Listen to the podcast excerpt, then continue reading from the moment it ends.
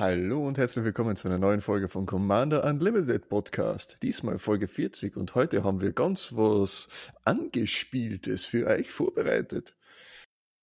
Ich bin mal wieder Gott sei Dank nicht alleine.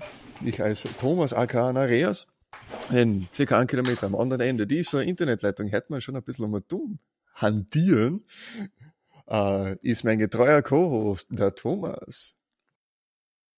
Ich bin ja schon ganz nervös, deswegen bin ich da schon am Herumfuhrwerken. Ähm, ich freue mich natürlich auch, dass wir heute wieder über eine sehr schöne Edition sprechen. Ähm, ja, das Neueste vom Neuen quasi. Ähm, der Blutrote Bund. Ähm, ja, wir haben uns das Ganze einmal angeschaut, wie sich das Ganze spielt und ähm, geben unsere Eindrücke von unserer Pre-Release ähm, weiter. Liegt jetzt schon ein bisschen zurück, aber trotzdem, glaube ich, recht spannend, einfach mal zu hören, wie das Ganze sich spielt. Ähm, vielleicht gibt es ja einige von euch, die es noch nicht angespielt haben. Und ähm, selbst wenn, ähm, ich glaube, unterhaltsam wird es auch so. Ja, ich hoffe. Ich meine, äh, eben Pre-Release Pre auch ist ein Sealed-Format in dem Fall, für die, die es nicht kennen, aber hm, da ist halt die Schwa Schwierigkeit, die Frage, wer es kennt, wer es nicht kennt, ne?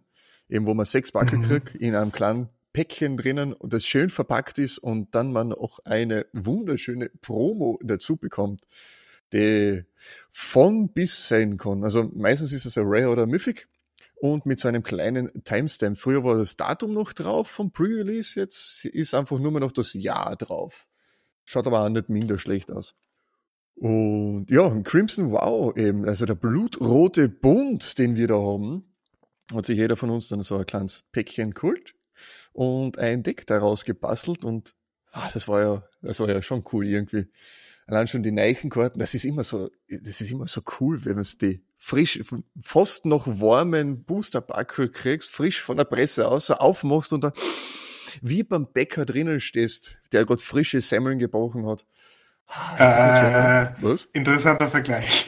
Ja, ähm, gefällt dir der Geruch nicht vom frischen, äh, vom frischen Backen? Ja, schon, aber ich würde jetzt nicht zwingend mit einem Bäcker, sondern eher vielleicht mit einem frisch gepressten Buch irgendwie vergleichen, einem neuen oh, ja. Buch, aber ja, äh, well.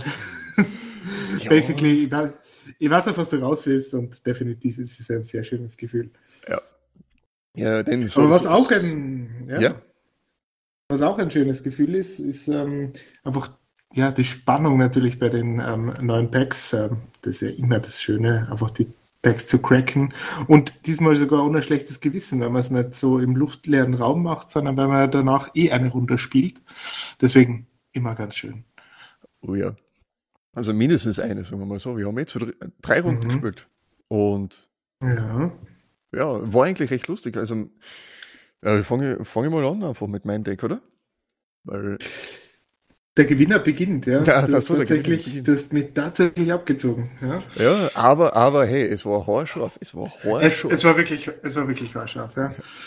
Na, was hast du denn drin gehabt? Und vor allem, was hast du gespielt? Ah, ich hab Golgari gespielt, also schwarz und mhm. grün. Weil ich mir gedacht habe, ja, cool, eigentlich ist das der Archetyp ja von Schwarz-Grün ja Toughness Matters, also Widerstandskraft ist halt wichtig für manche Kreaturen. Und äh, wenn man sich die Karten durchschaut, ist größtenteils wirklich die Widerstandskraft größer als die Angriffskraft von manchen Kreaturen. Und da kriegt man dann so wunderbare Sachen wie zum Beispiel den Dormant Grove, ein Enchantment, also Verzauberung für drei und ein grünes, das sagt, ähm, in deinem Angriffsstep kriegst, kannst du einen plus eins plus eins Counter auf eine Kreatur drauflegen.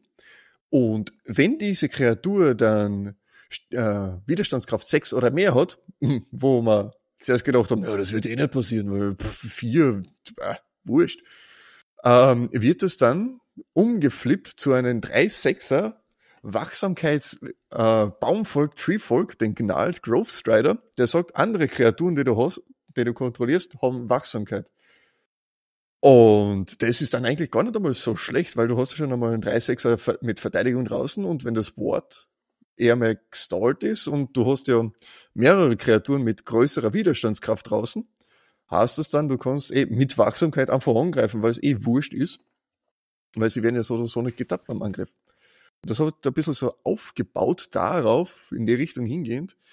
Äh, ich hatte auch richtiges Glück eigentlich auch. Denn einerseits habe ich die Enrica Domnati, äh, Vampirin für zwei Schwarz-Schwarz. So ein Drecksviech. ja, genau. Richtig, richtig böse. Eine 1-3erin, auch wieder die Widerstandskraft größer als die Angriffskraft. Ne? Und die Vampirin fliegt natürlich eine legendäre Kreatur, weil hat ja einen Namen. Und äh, auch in deiner Kampfphase kann ich mir dann entscheiden. Entweder opfert jeder Spieler eine Kreatur, ich ziehe eine Karte und verliere ein Leben, oder ich transformiere sie. Und dann wird sie zu einer 3-4er fliegend äh, Death Touch und Lifelink, die dann noch pumpen kann, beziehungsweise nicht nur sie, sondern auch andere Kreaturen für Ant Schwarz-Schwarz, andere Kreaturen, die fliegen, Death Touch und oder Lifelink haben, also nicht andere, sondern jede Kreatur, so muss man sagen, kriegen auch nochmal plus eins plus null. Und das ist ein Mistviech sondergleichen. Ja, absolut. Vor allem, weil sie fliegt und Lifelink hat. Das ist echt eine Kombination, die echt ungünstig ist. Und dann noch mit dem Dormant Grove draußen hat sie Wachsamkeit auch noch, weil es eh wurscht ist und dann zurzelt man sich den Gegner schon so langsam aus. Einerseits Removal Spell dabei, richtig billige mhm. Kreatur. Vier Mana für einen 1-3er Flieger mit, mit, mit Bomben-Upside ist schon einmal zach. Und ja, sonst war das Deck eigentlich auch eher mehr so auf der ruhigeren Seite, sagen wir mal so, weil die Commons und Uncommons schwer durchwachsen waren. Ich habe eh äh, in der Beschreibung schicke ich noch mal kurz den, den, meinen Seal-Pool und meinen Deck-Pool, also mein Deck gebautes Deck, äh, als Link hinein. Dann könnt ihr euch selber anschauen, könnt ihr mitschauen. Auch. Ähm, ich habe einen Haufen Wölfe gehabt. Ich habe auch ein bisschen was mit Death Touch drinnen gehabt und mein Promo-Deck, ich glaube, das war die Promo, die Hive hat Shaman. Drei unter Grün ist für einen 3-5er. Auch wieder Widerstandskraft größer als die Angriffskraft. Der war nicht so wirklich zum Gebrauchen, mehr oder weniger. Ich meine, er sagt, wenn er angreift, darf ich mir meine Bibliothek durchsuchen nach einer Landkarte, nach einer Standardlandkarte, die noch nicht auf meinem Spielfeld ist. Ist halt blöd mit, wenn man nur zweifärbig ist. Wenn man fünffärbig ist, ist das ein super Mana-Fixer. Das heißt, wenn mhm. du schon einen Volt und einen Sumpf draußen hast, äh, kannst du nicht mehr noch einen Wald oder Sumpf suchen. Hat aber dann noch einen Bonus gehabt mit fünf und ein grünes, was man hineinpumpen kann. Dann kriegst du einen 1-1 äh, Insekten-Kreaturenspielstein und du hast X plus 1 plus 1 Counter drauf, wobei X halt die verschiedenen äh, Standardländer ist, die man hat. Ja, ist auch okay, aber kann man dann immer wieder mal so ein bisschen was an, an äh, wie heißt's, an Blocker mit außerbringen. Ich meine, beim zweifärbigen Deck ist es dann halt schon einmal ein 3-3er Insekt. Ist auch nicht schlecht. Ja, und eigentlich hat es so recht stimmig zusammengesetzt, war es recht lustig, war recht spannend. Und Toughness matters. Toughness ist lustig. Mit dem Moment zum, zum Basteln. Absolut. Vor allem, wenn es eine Edition ist, die ja schon einmal von Haus aus, wie du gesagt hast, darauf aufbaut. Ähm, es ist ja grundsätzlich so, ähm, das predige ich immer wieder, ähm, es ist immer besser, einen 2-3er zu haben als einen 3-2er. Oder in den meisten Fällen zumindest. Ähm, und das zieht sich natürlich durch. Also mehr Toughness als Power zu haben, ist nie ein Fehler ähm, und sollte eigentlich übergewichtet werden. Ähm, und deswegen haben wir jetzt definitiv so gesehen in der Edition, dass es eher auf dem ja, betont ist, vor allem in deiner Golgari Color Identity. Und ja. Was mir noch aufgefallen ist, was mir noch aufgefallen ist, ähm, du hast eine sehr starke Bordpräsenz gehabt in deinen Farben. Das heißt, ähm, du hast immer ausreichend Kreaturen draußen gehabt. Und ähm, kleiner Spoiler, ich habe auch Schwarzanteil dabei gehabt. Ähm, und trotz Schwarz und trotz starken Removal Spells ähm, war es mir einfach nicht möglich, ja, der Board so niedrig zu halten, dass es einfach Spaß machen wird. äh, es, war, es war immer was los. Ähm, auf meiner Seite im Übrigen auch. Ähm, mhm. also wir hätten oh ja. jetzt nie die Situation gehabt, dass äh, das Board leer gewesen wäre. Es war echt immer was los was auch unterschiedlich pro Edition ist. Ja. Das stimmt durchaus. Manchmal äh, passiert es halt wirklich so, dass man ewig früh im Voraus ist, aber dann wirklich auch nicht, nichts machen kann. Andererseits kann man den Gegner komplett überrennen in der dritten Runde oder sonstiges. Mhm. Es ist wie hättest du es du empfunden? Ist es eher mehr auf schneller oder ist es eher mehr langsamer, das Format? Oder ist es genau richtig, sagen wir mal so? Ähm, in den Spielen, die wir gehabt haben, das letzte Spiel war sehr lang gezogen. Mhm. Ähm, wir haben einfach durch diese Bordpräsenz keine Möglichkeit gehabt, uns gegenseitig zu finishen. Ähm, in der letzten Folge, wo wir uns das Ganze mal angeschaut haben und wo das nachher draußen war, wie gesagt, ich gehe davon aus, dass es ein relativ schnelles Format ist, basierend auf dem, was man gesehen hat. Mhm. Jetzt würde ich das äh, revidieren. Ähm, es ist ein relativ langsames, zumindest auf Mid-Game ähm, ausgelegte Edition, zumindest in den Farben, die wir gespielt haben. Und damit wir es jetzt einmal haben, ich habe schwarz-rot gespielt. Genau, Raktos. Raktos von einmal, einmal Raktos. Ähm, ja, also mir ist es sehr langsam vorgekommen insgesamt, mhm. vor allem mit den Blutspielsteinen, was ja da meine Hauptspielidee äh, war. Ähm, ja, ist nicht das Schnellste. Eben, Wobei, jetzt wo du es ansprichst, die Blutspielsteine grundsätzlich sind eine sehr schöne Mechanik. Also Absolut. Ich, ich bin voll begeistert davon. Du kannst einfach ja. deine überflüssigen Länder, dadurch, dass du es zuerst abwerfen musst und dann ja eine Karte ziehst, ähm, musst du zuerst irgendwas, äh, äh was du eh nicht mehr brauchst, wegschmeißen. Oder nicht. Und dann kriegst du vielleicht irgendwas Neues. Das heißt, überschüssige Länder, wenn man geflattert ist, kann man wunderbar in sowas einsetzen. Ich frage mich nur, ähm, was, ob es vielleicht anders wäre, wenn die Reihenfolge umgekehrt ist, wenn man zuerst zieht und dann eine Karte abwirft. Ob das vielleicht ein bisschen den Spielflow äh, vom Blut-Token auch verändert hätte, in gewisser Weise. Oder den strategischen Einsatz, sagen wir mal so. Definitiv, ja. Also es macht einen riesen Unterschied tatsächlich, aus meiner Sicht. Ja, also wird, wird, wird sicher ähm, einen Unterschied machen. Es wird aber das Ganze nochmal um einige stärker machen. Und ähm, ich glaube, dass man dann die Kosten sogar anheben müsste von 1 auf 2. Mana, die es kostet, um das zu aktivieren. Ja, äh, Sigi genauso, weil einfach du hast dann, dadurch, dass du zuerst ziehst und dann abwerfen musst, hast du ja noch eine zusätzliche Information. Das heißt, du hast noch eine zusätzliche. Auswahl. Eben, ja wenn du halt gerade Karten hast, den jetzt wirklich anspielen kannst, wie meinetwegen irgendeine teure Karte, wie meinetwegen der Wolfstrike. Ich sehe jetzt gerade nicht teuer, ist halt zwar und der grün ist für ein Instant, aber den kann man gerade nicht gebrauchen. Okay, passt. Ich ziehe zuerst die Karte und dann äh, habe ich ein Land. Das heißt natürlich, schmeiße ich dann das Land weg. Wenn ich zuerst äh, ziehe und dann abwerf. So ist halt so ein bisschen ein Glücksspiel dabei. Ich schmeiß den Wolfstrike weg und sie dann halt das Land nach. Und das, ja, hast halt dann hinti gezogen in dem Fall. Das hat dadurch nur einen Vorteil, dass du ein gewisses Filtering hast. Im Endeffekt. Also ja. du, du, sagst, ähm, du, du opferst etwas, was du eh nicht brauchen kannst und du hast halt ein gewisses Filtering. Und selbst wenn du jetzt irgendwie ein Land rauskriegst, dann weißt du zumindest, dass du ein Land weniger drin hast, das potenziell noch auf dich zukommt. Ja, aber es ist trotzdem nicht schön, noch ein Land zu ziehen, wenn man geflattert ist. Absolut nicht, ne? Ähm, aber zumindest die Chance oder die Wahrscheinlichkeit verringert sich, zumindest deshalb mal. Aber ja, ideal ist es definitiv nicht. Nein, nicht.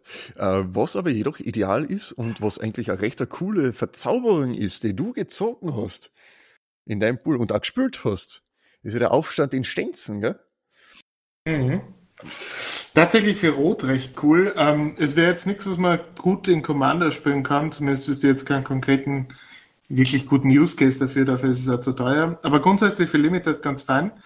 Aufstand in Stenzen ähm, ist eine rote Verzauberung, zwei unbestimmte, zwei rote, kostet das Ding. Und ähm, zu Beginn deines eigenen Endsegments, leider nur des eigenen, nicht äh, jedes Endsegments, ähm, kriegt man ans roten Mensch Kreaturenspielstein.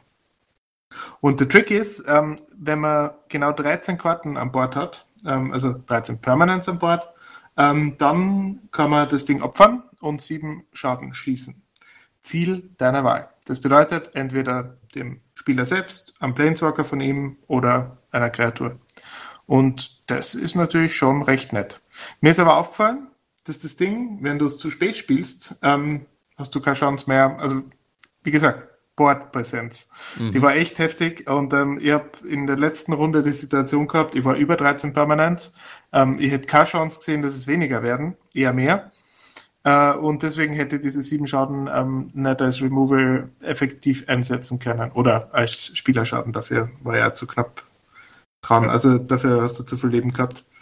Also Early Game recht schön, wenn du es dann wirklich nutzen kannst. Äh, Mid Game schwierig, weil einfach echt viele Permanents am, am Spielfeld sind. Auch mit diesen ähm, Blood Tokens, also mit diesen Blutspielsteinen. Dadurch wird es nicht weniger. Also, ja, nicht wirklich, ja. Es ist insgesamt etwas schwierig in der Kombination, aber trotzdem irgendwie eine recht nette Verzauberung. Voll.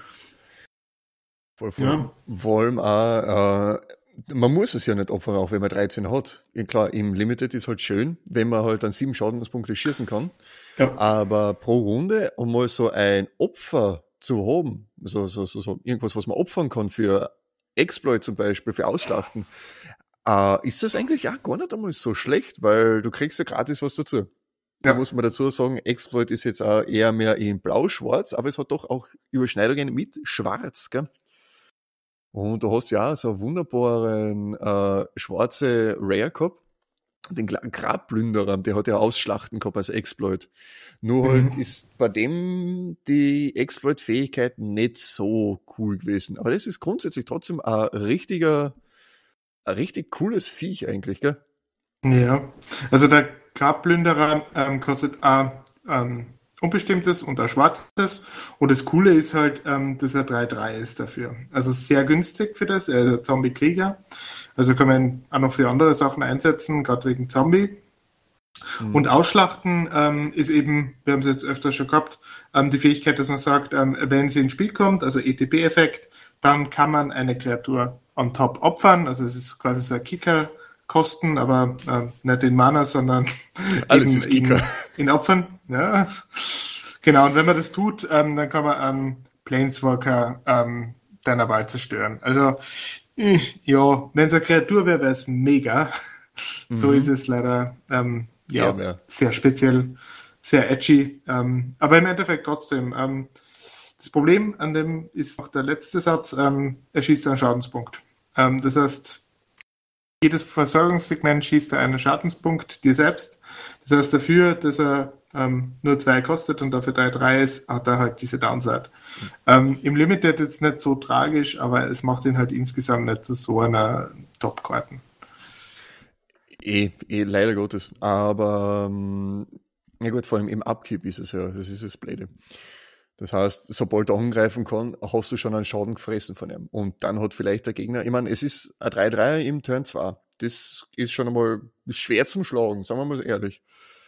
Ähm, die Frage ist, was machst du dann weiter? Weil das ist eine reine aggressive Karten. Es sei denn, der Gegner spielt wirklich äh, Planeswalker.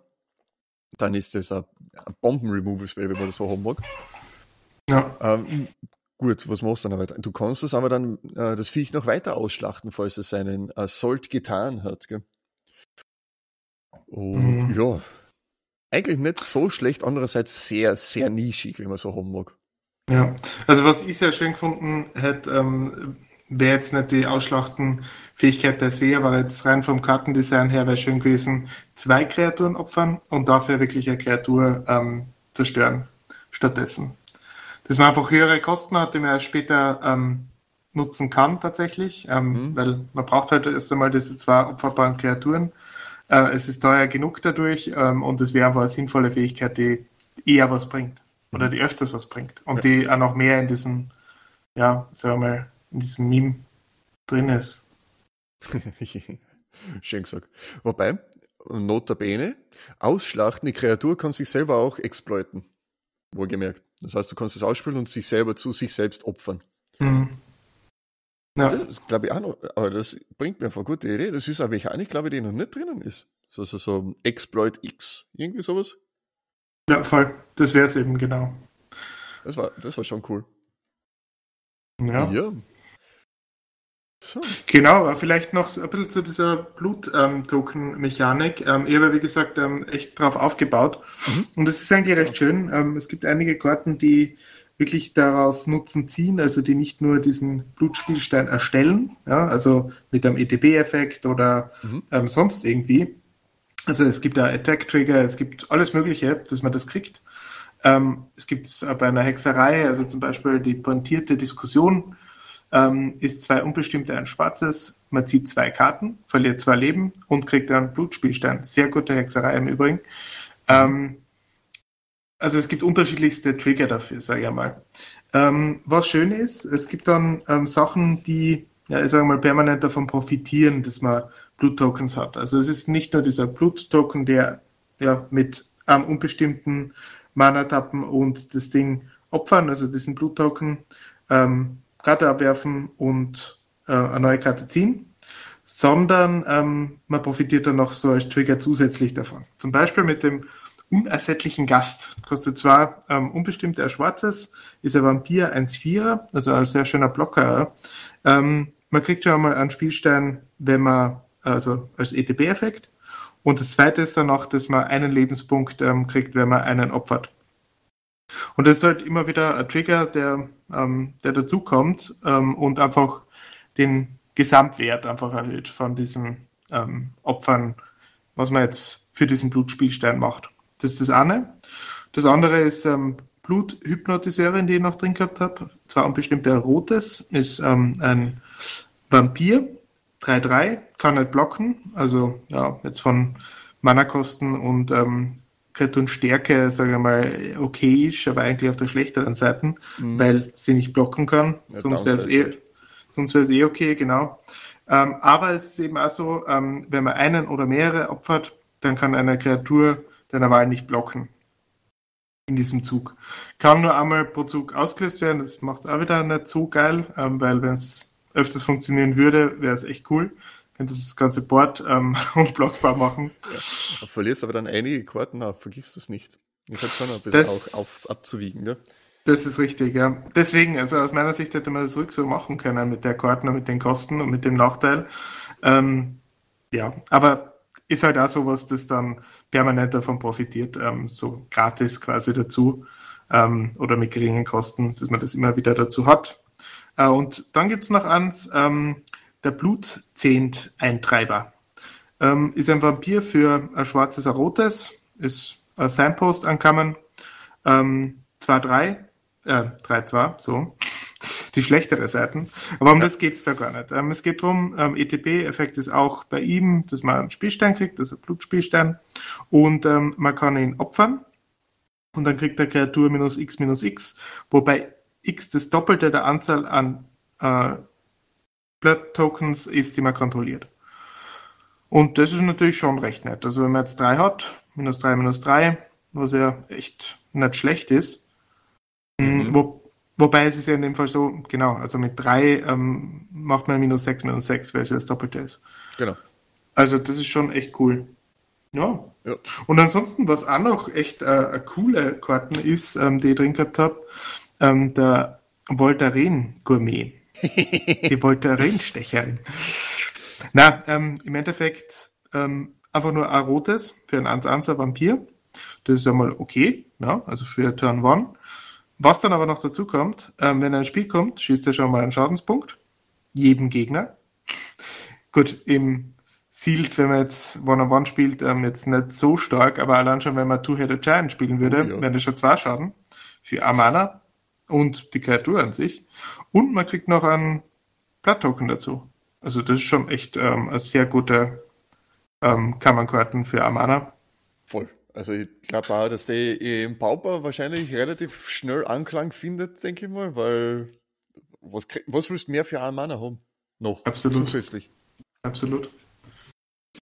Ja, das gibt halt auch noch, noch mehr äh, von diesen Blood-Tokens. Also ich, ich habe selten ähm, ähm, ein Siegel gehabt, wo ich so viele Karten mit Synergieeffekten gehabt habe. Es gibt zum Beispiel auch den ähm, Act of Treason-Effekt, also ähm, für zwar unbestimmte rotes ähm, Sorcery, dass man einfach sagt, äh, man übernimmt bis zum Ende des Zuges eine Kreatur, enttappt sie und sie kriegt Eile und zusätzlich kriegt man auch einen äh, Blood Token on top. Den kriegt man einfach so dazu geschenkt. Weil die Kosten sind genau gleich wie bei Act of Treason, selber Effekt, nur dass man ähm, noch den Blood Token dazu kriegt. Genau, das ist eh irre. Ja, ja voll cool. Kommt natürlich auch in mein Brian Stoutarm äh, Deck hinein. Verständlich. Ja. Die Wheelie Automobile. Uh, ja. ja, und also insgesamt echt cool. paar Removals waren auch noch dabei, die dann auch wieder Synergieeffekte mit dem haben, also auch sehr cool. Und ich habe noch die Chandra drin gehabt. Chandra Tuchik. Ähm, Schön, die schöne Karten. Das, das ist auch sehr nett. Also plus 1 Effekt bei ihr, also sie kostet auch unbestimmtes Rot-Rot für einen Planeswalker ähm, mit drei Leute-Marken äh, drauf und ähm, die oberen zwei Effekte sind plus 1 Effekte. Beim ersten kriegt man ein äh, rotes Mana und ähm, man schießt einen Schaden. Also am Spieler oder am Planeswalker ähm, deiner Wahl schießt man einen Schadenspunkt. Oder die zweite Fähigkeit, die oberste Karte der Bibliothek ins Exil schicken. Und ähm, wenn sie rot ist, dann kann man sie in dem äh, Spielzug wirken. Ja. Und die Ulti auf die gehe gar nicht ein, weil das ist unwahrscheinlich, dass man die triggert. Ja, das ist, das ist, das ist schon ein bisschen dran. Also ein Planeswalker oder Ultimate passiert schon irgendwie selten. Es sei denn, es ist ein Teferi, dann ist es was ganz was anderes. Ja, oder du kannst halt, oder du kannst halt wirklich provozieren durch irgendwelche Synergieeffekte. Ja, genau. Dass du irgendwie doppelt Counter drauf gibst. Ähm, ja, mit, mit dem Dings zum Beispiel. Wie heißt du nochmal? Mit dem Borenklecks. Genau, zum Beispiel. Also man kann schon provozieren, ähm, aber grundsätzlich schon recht selten. Ja. Ja, aber ich gebe dir recht, alles in allem ein sehr schönes Format, auch im Sealed-Format recht schön. Und ein paar Drafts habe ich auch schon drinnen gehabt und finde es vom Draften her auch sehr, sehr lustig eigentlich auch. Mhm. Auch vom Zuschauen her. Also es ist wirklich alles offen. Es ist, wirkt nicht so einseitig wie, also einseitig unter Anführungszeichen, wie bei Midnight Hunt. Also bei Mitternachtsjagd, wo halt wirklich äh, schwarz-blau das Beste vom Besten war in gewisser Weise, aber halt äh, dann später überdraftet geworden ist. Und du hast die äh, Rot-Grün absolut nicht draften können, mit die Werwölfe absolut nicht spielen können, weil das einfach zu viel Hate war. Äh, ist da jetzt wirklich sehr ausgeglichen, sehr schön, das gefällt mir voll. Und ist alles in allem, weil einfach alle äh, alle Kombinationen in gewisser Weise ziemlich cool sind. Abgesehen vom Blau-Grün, da hab ich immer noch nicht drauf gekommen, was das genau machen soll. Aber ja, wird sich noch weisen, hoffentlich im, äh, bis, bis nächstes Jahr, weil diesmal haben wir das Set ja Gott sei Dank äh, sogar länger. Und noch länger sogar, weil nächstes Jahr kommt das Double Feature auch noch raus, wo eben die äh, Midnight Hunt und Crimson Wow zusammengesetzt wird. Wo halt selektive Karten sind. Und da freue ich mich auch schon voll drauf, weil das ist äh, ein, ein Drafter-Stream, so quasi, der richtig lustig sein wird. Also ich freue mich schon drauf. Zumindest, wenn sie das einhalten, was sie versprechen. Gell? Ja, das tun sie aber doch meistens. Das ist, das ist durchaus richtig. Bin ich recht optimistisch. Ja. Wenn ihr euch mit uns in Verbindung setzen wollt, dann macht es so wie der liebe Sebastian und schreibt uns, beziehungsweise mir auf Instagram. Ihr kennt mir aber auf Twitch und Twitter als Narias underscore COL anschreiben, bei allen drei Seiten. Ähm, schreibt uns unsere äh, eure Fragen, was ihr habt von uns oder eine Ideen, Deckideen. Worüber hättet ihr gerne was, wo wir mal eine Folge machen können? Weil cool war das schon irgendwie, oder mal so, so custom-made. Und wir sollten endlich wieder mal was mit Commander machen, weil ist ja ein Drittel Wahrheit, von unserem Namen. Wahrheit, Wahrheit wieder mal, ja. Okay. Ja, nein, schreibt uns, ruft, ruft nicht, ruft uns auch nicht an. Ja, schreibt uns, äh, tretet mit uns in Verbindung, das mir voll freuen. Also wir taten uns voll freuen und mhm. sagt dann auch einen schönen guten Abend, schöne gute Nacht, schönen guten Morgen oder Mittag, wann er immer das anhört. Vierting, Servus und Baba. Bis zum nächsten Mal.